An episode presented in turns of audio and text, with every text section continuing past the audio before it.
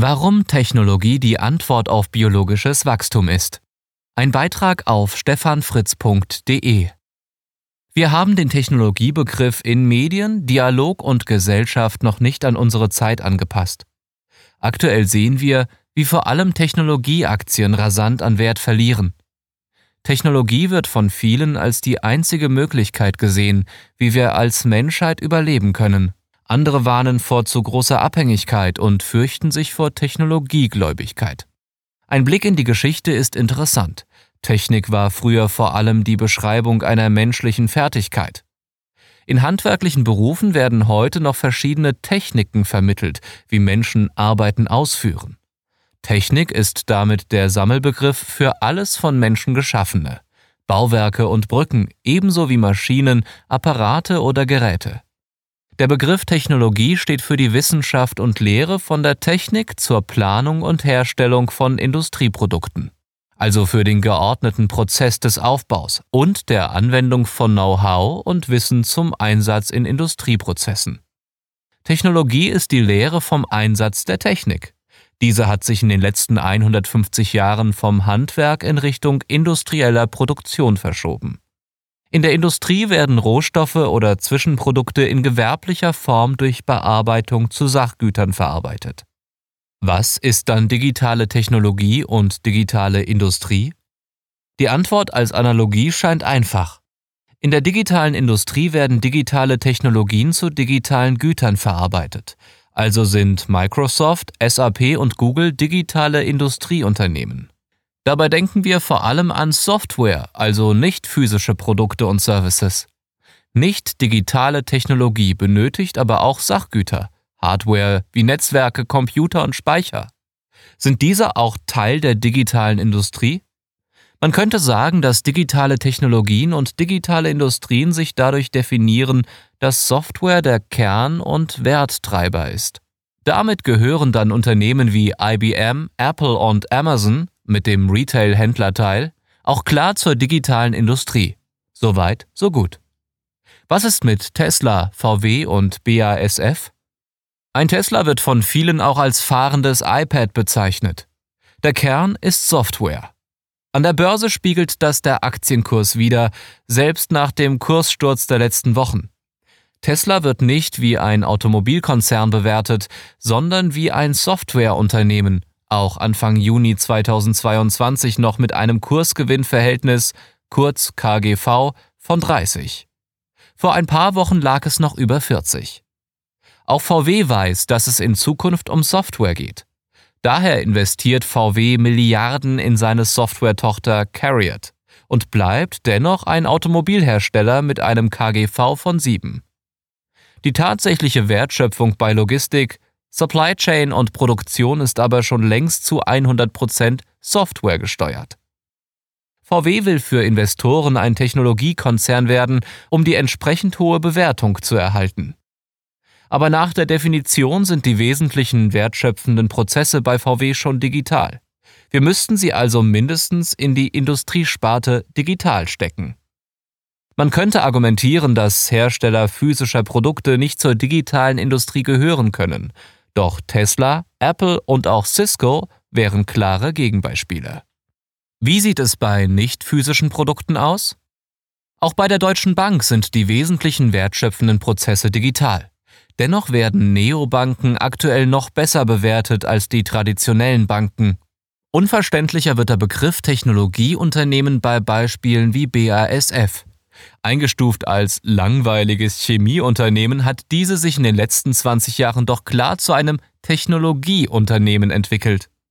Egal ob spezielle Materialien für Batteriezellen oder hochkomplexe Oberflächencoatings. Technologie ist der Prozess, das Wissen anzusammeln und in die Produktion umzusetzen. Warum ordnen wir also BASF nicht als Technologieunternehmen ein? Die Bewertung ist das eine, aber festzuhalten ist, die Unterscheidung auf einer formalen Ebene, ob ein Unternehmen ein Technologieunternehmen ist oder nicht, oder sogar ein digitales Technologieunternehmen, wird immer schwieriger.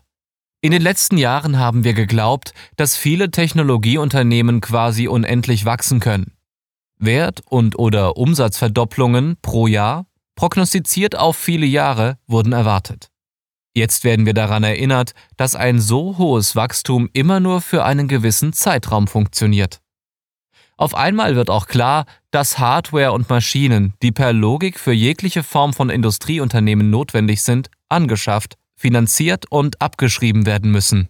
Daran erinnern uns jetzt in schmerzlicher Form die FID und EZB mit Zinserhöhungen. Was wir in den letzten drei Monaten beobachten konnten, waren nur Anpassungen an die Realität.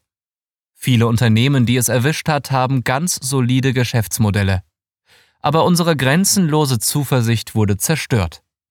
In Zeiten des Booms der letzten Jahre haben Investoren sich immer mehr Technologieunternehmen zu Wachstumsunternehmen umgewünscht.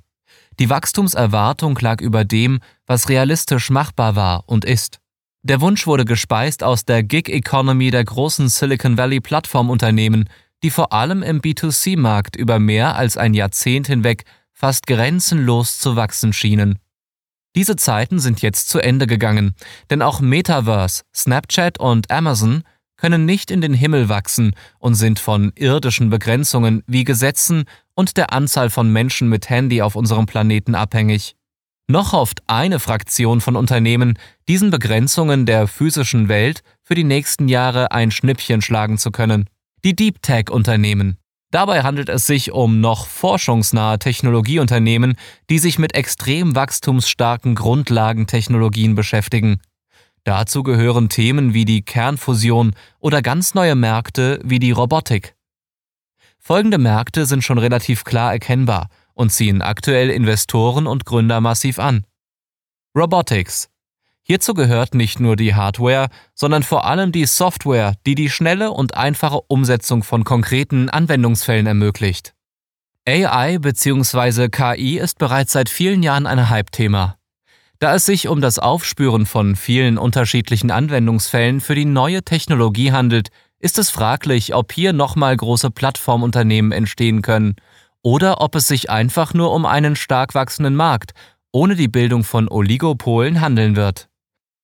Synthetic Biology so wie die aktuelle KI die Adaption von datenbasierten Modellen an die physische Welt ist, ist die synthetische Biologie die Anwendung von datenbasierten Vorgehensweisen auf biologische Systeme.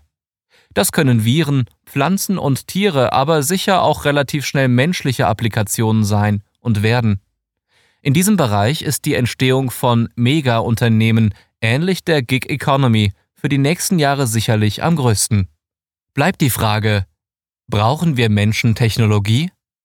Nicht die Antwort auf die Frage, aber auf jeden Fall ein Fakt ist, dass mit der heute üblichen Bedeutung der Begriffe nahezu alle Unternehmen zu Technologieunternehmen werden oder es eigentlich schon sind. Jedes Unternehmen benötigt digitale Technologie. Handwerker und Dienstleister genauso wie Industrieunternehmen. Und damit digitaler Technologie ja letztlich jedwede Form von menschlicher Tätigkeit, physisch wie geistig, mindestens teilautomatisiert wird, wird auch nahezu jeder Prozess industriell in der heute noch üblichen Bedeutungsform. Nahezu jede Form von menschlicher Tätigkeit braucht in Zukunft Software oder ist sogar softwarebasiert. Software wird der elementare Building Block und Treiber physischer Infrastruktur und Gegenstände. Wird es damit in all diesen Einsatzgebieten exponentielles oder massives Wachstum geben? Sicher nicht. Die Zeiten der digitalen Gig-Economy sind erstmal vorbei. Massives Wachstum kann es nur bei revolutionären neuen Basistechnologien geben, wie der Kernfusion, Photonik oder der synthetischen Biologie. Aber im Umkehrschluss ist auch klar, solange wir als Menschheit wachsen, also nach aktuellem Kenntnisstand bis ca. 2100, und die Erde so viele Menschen tragen muss, benötigen wir immer mehr Technologie. Das ist das große Missverständnis der Wachstumsgegner. Es ist nicht der Kapitalismus, der uns zum Wachstum zwingt. Wir brauchen Technologie, um das biologische Wachstum von uns Menschen auf diesem Planeten mit endlichen Ressourcen zu managen und überhaupt zu ermöglichen. Aus dem biologischen Wachstum der Menschheit entsteht der Bedarf nach immer neuer Technologie.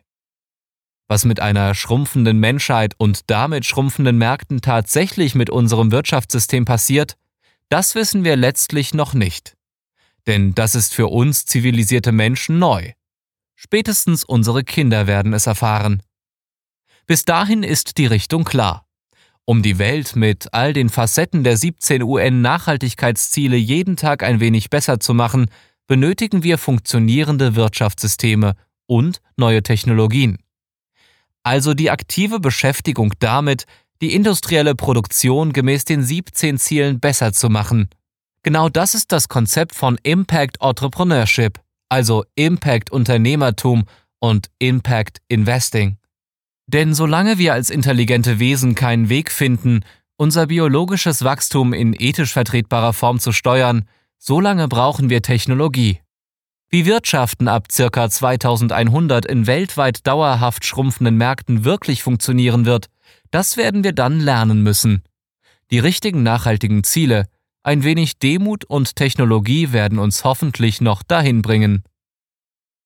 Gelesen von Frank, Sprecher bei Narando.